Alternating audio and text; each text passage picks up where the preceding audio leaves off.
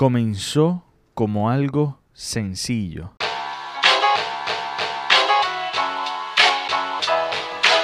Con conversaciones para aprender de sus experiencias, conversar de cosas de interés. Mira, yo te diría que el deporte, ¿verdad? Como muchas veces también lo he destacado en mi historia, desde bien chiquito el baloncesto, estuve también en soccer, ahí fue donde llegó dentro del residencial, llegó a la vida de nosotros un, líder y un mentor que se llama, que se llama Ismael Wiki Pérez y él formó un equipo de soccer, dentro de ese mismo equipo de soccer él nos llevaba a otras partes a ver, a jugar con otros con otros equipos, ¿verdad? De diferentes pueblos, siempre nos, nos, inculcaba la, la diferencia entre disciplina y autodisciplina, siempre nos hablaba de cosas más allá y fue una persona que en, una etapa de nosotros dentro del residencial nos ayudó a nosotros darnos cuenta que había una vida más allá dentro del residencial.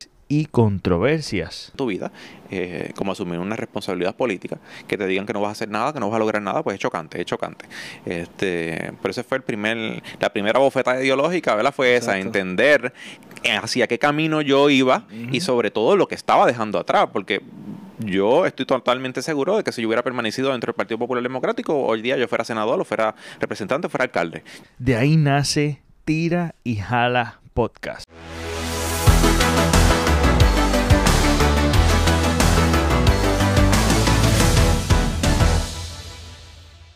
De la palabra controversia y de diferencias de opinión. Ese comienzo fue hermoso porque conocí gente que se convirtió aún en amistad. Este, entonces, me da curiosidad que tú elegiste Sapiencia. ¿Por qué Sapiencia, Jan? Mira, en verdad Sapiencia, Sapiencia era un canal de YouTube. Yo creo que todavía lo pueden buscar.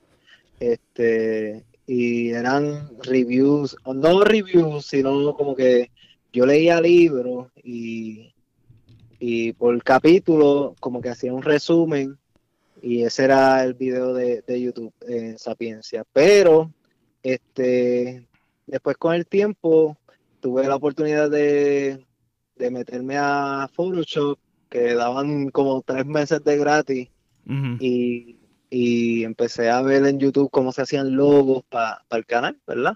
Porque estaba en el proceso de mejorar la cámara y el audio y todo eso de, de los videos en YouTube y cuando me compré la cámara, que, empecé a tirar fotos, pues rapidito quería este tener un, un, sistema como Photoshop que es bastante bueno y, reconocido, que lo usa un montón de fotógrafos. Pues compré la cámara para hacer YouTube y de momento pues me encantaron más las fotos. Este, pero tenía todavía los planes de seguir en YouTube y hice el logo en Photoshop de Sapiencia, pero nunca lo usé en el, en el canal de YouTube. Después lo puse, pero ya no estaba tirando video. De ahí fue el desarrollo de grandes conversaciones y de un proceso más bien de aprendizaje. Yo discriminaba mucho mis ideas. No sé si te pasa que te viene una idea y tú dices, eso es una, es una estupidez, yo no voy a hacer eso porque voy a quedar mal. Este, tú esperas esa gran idea. Entonces eso me pasaba antes, por eso mis proyectos eran como que filmaba algo, eh, filmaba algo hoy, lo subía y el próximo mes volvía a subir otra cosa. Y había tiempo donde pasaba este, más de seis meses y yo no subía nada. Hasta que yo dije, no, espérate, yo no puedo estar haciendo esto, yo tengo que, poner a ejercitar esa creatividad. So, ahora yo no discrimino las ideas, viene una idea, a menos que sea excesivamente loca. Bueno, no puedo decir eso porque sí he subido muchas cosas locas. Sí, sí, sí, sí. Yo, eh, la verdad del asunto es que uno tiene que aceptar que como creador, ya sea creador de contenido, este, video, música, lo que sea, no todo lo que tú hagas va a pegar. No todo lo que tú hagas va a ser excelente o bueno. Tú también vas a tener tu... ¿Cómo se dice? Tu, tu fanguito, por decirlo así. Sí, sí. Vas a tener tus cosas porque tú tienes que sacar todo, todo, todo, todo. Toda esa creatividad tienes que sacarla porque ahí es donde estás practicando y te estás poniendo... Como quien dice, estás este... Es como ir al gimnasio. No todos los días que tú vayas al gym te vas a sentir fuerte o vas a entrenar eh, súper bien, ¿entiendes? Tú vas a tener tus altas y tus bajas. Pues así mismito es en eh, para el arte. A través de ese sketch que simplemente es una poesía eh, coreografiada con Eira Agüero, conmigo y eh, Wanda Sáez. Y es hablando, usualmente son críticas sociopolíticas, más políticas que sociales, pero, pero es como, como en este programa de remix, que es comedia para comedia masa, que es comedia para familiar, qué sé yo, un poquito, o 16 años para arriba. Pues, ¿cómo hacemos que la gente concientice un poquito, aunque sea algo? Y es a través de este sketch, los Pacholi diciendo un poema y eh, en la introducción del título y de qué trata el poema es como que la, la, la, crítica en general, aunque el poema no tenga nada que ver. Y entonces ahí le mete la, la parte, la, la aportación mía, que es la incomodidad lamentablemente hay muchísimas personas que piensan yo soy así y así me voy a quedar y son también las personas que están nadando en el fracaso. Exacto. claro. Son personas que no crecen como ser humano. ¿Por qué? Porque no están, no están dispuestos a aceptar que ya no son de esa manera. Igual eh, las causas por el divorcio se deben a eso también, porque tú no quieren aceptar los cambios. Luego vi que me resultaba difícil conseguir personas para conversar de manera frecuente en el podcast, en el programa, y se adoptó conversaciones con mismo. Yo, es mi terapia, esto es mi terapia, esto es algo que a mí me apasiona, hacer algo que hago con mismo, que es reflexionar sobre temas y controversias pero en esta ocasión es compartiéndolo con ustedes y analizándolo desde mi punto de vista. Y que pues nada, nosotros que hemos crecido escuchando su música y siendo fanáticos de él, pues podemos ver eh, ciertas, muchas etapas que él pasó y que él ha pasado y que está pasando. Así que me alegra esta, esta, esto nuevo, esto algo fresco y nuevo, ya el, el como que la roncaera, el odio y y la, y la era solo y peleando con los demás y peleando con todo el mundo, como que ya había como que saturado mucho el oído de, yo como fanático, es, es algo que podemos identificarnos y decir yo también soy René. Lo que mata el amor o lo que mató el amor.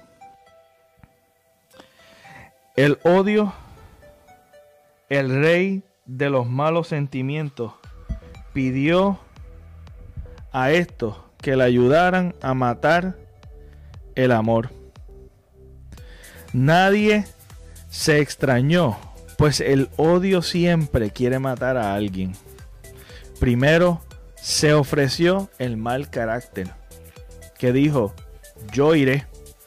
Les aseguro que en un año el amor habrá muerto, pero fracasó.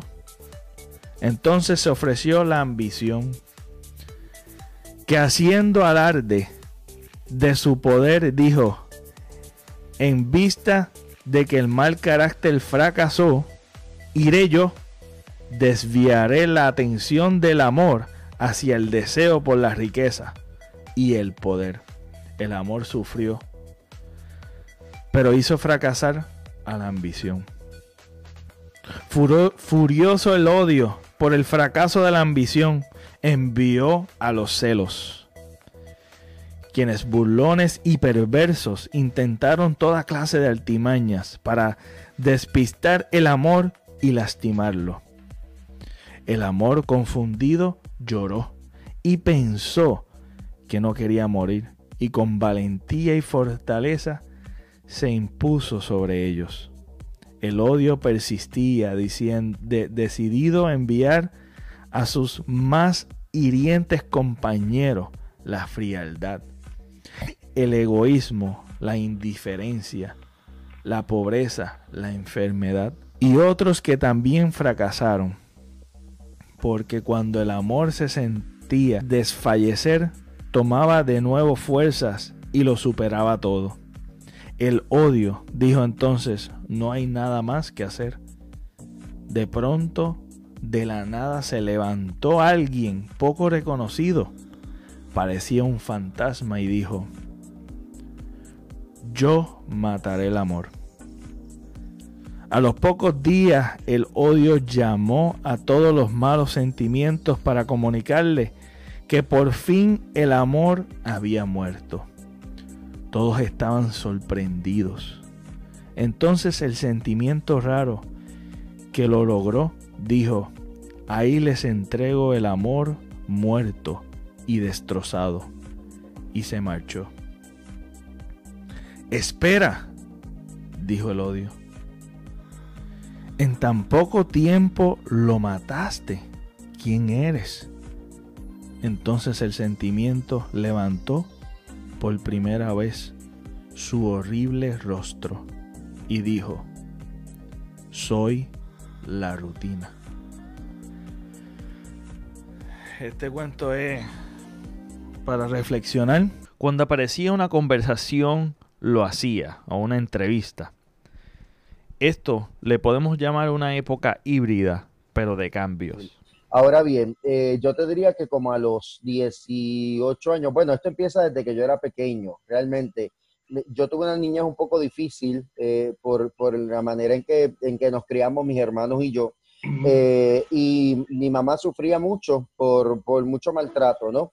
Entonces, ¿qué pasa? Que para yo desviar un poco eh, la tristeza de mi, mamá, de mi mamá, yo tendría como algunos 6, 7 años, yo siempre imitaba a alguien o hacía un chiste o, oh. me ponía incluso a orar por ella, pero la, la manera en que lloraba, siendo tan pequeño, daba gracias. Así que yo repetía este tipo de conducta para que mi mamá tuviera un momento de alegría y mis hermanos también. Eh, así que esa semilla realmente estaba ahí y si tú supieras, eh, Pepe, que yo me enteré después hablando con mi papá, años después, muchos años después, que mi abuelo, a quien yo nunca conocí, porque él falleció antes de yo nacer, eh, se vestía de un personaje. ¿De verdad? Creo que hace un personaje de año viejo para alegrar a la familia y a una fiesta que ellos hacían, aparentemente, él se disfrazaba de año viejo y hacía como una rutinita de comedia y los hacía reír. Tú sabes que para monetizar en YouTube te ponen ciertas barreras. Sí.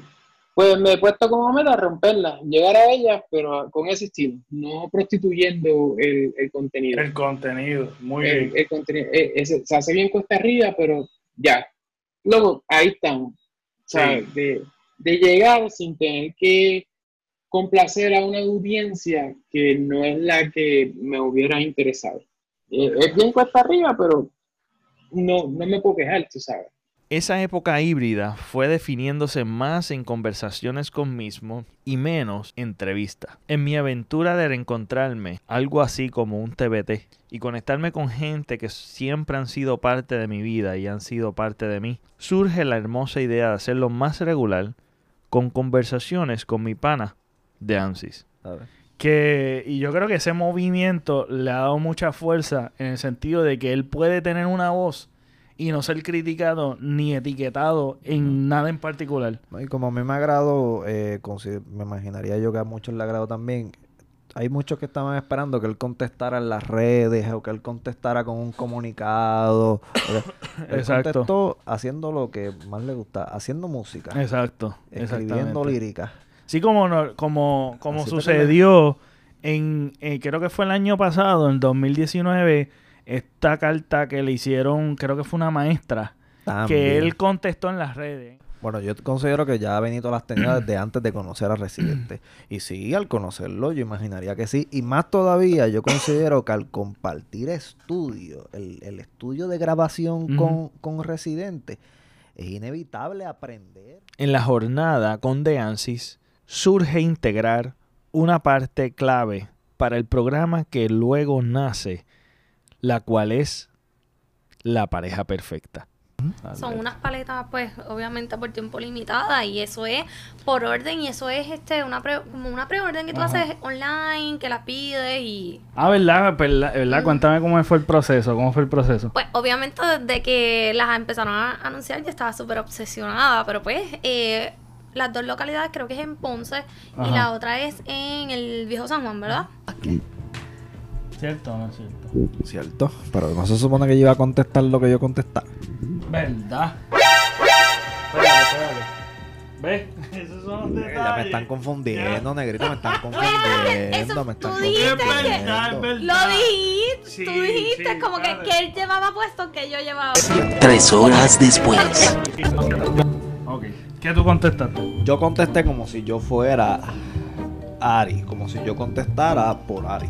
Ajá. ¿Qué es lo que Ari diría? Exacto. ¿Qué es lo que Ari diría? Vamos a trabajar todos. Él no, tiene 40 un día cosas. una cosa, un día Yo no he querido que no trabaje, Ari. Es que vamos a poner las prioridades. Puñeta tiene 47 cosas que trabajar antes que trabajar esas.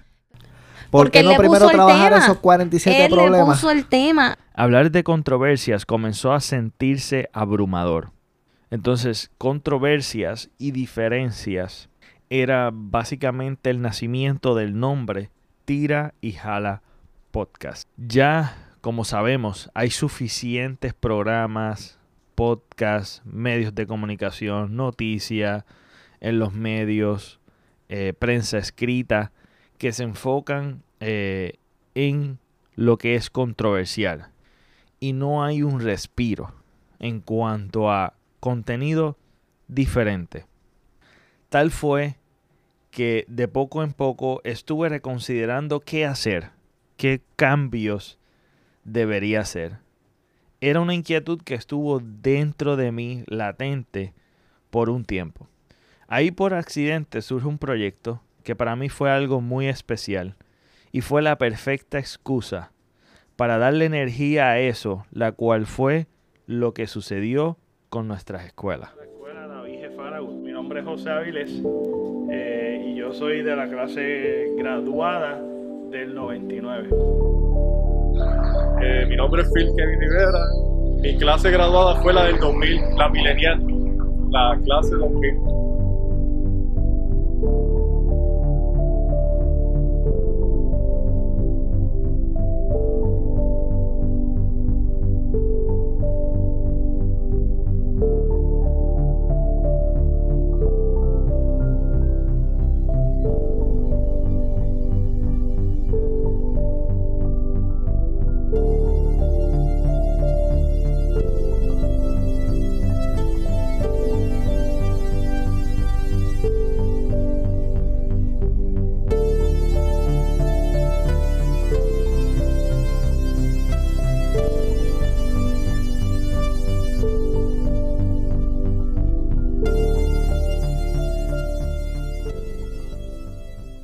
Esa pausa fue clave y merece la mención, porque aunque fue, sí, una controversia o girada en torno a una controversia, era un respirar fresco porque levantó una energía muy positiva para lo que estudiamos en la escuela y aún para aquellos que se identifican con la situación.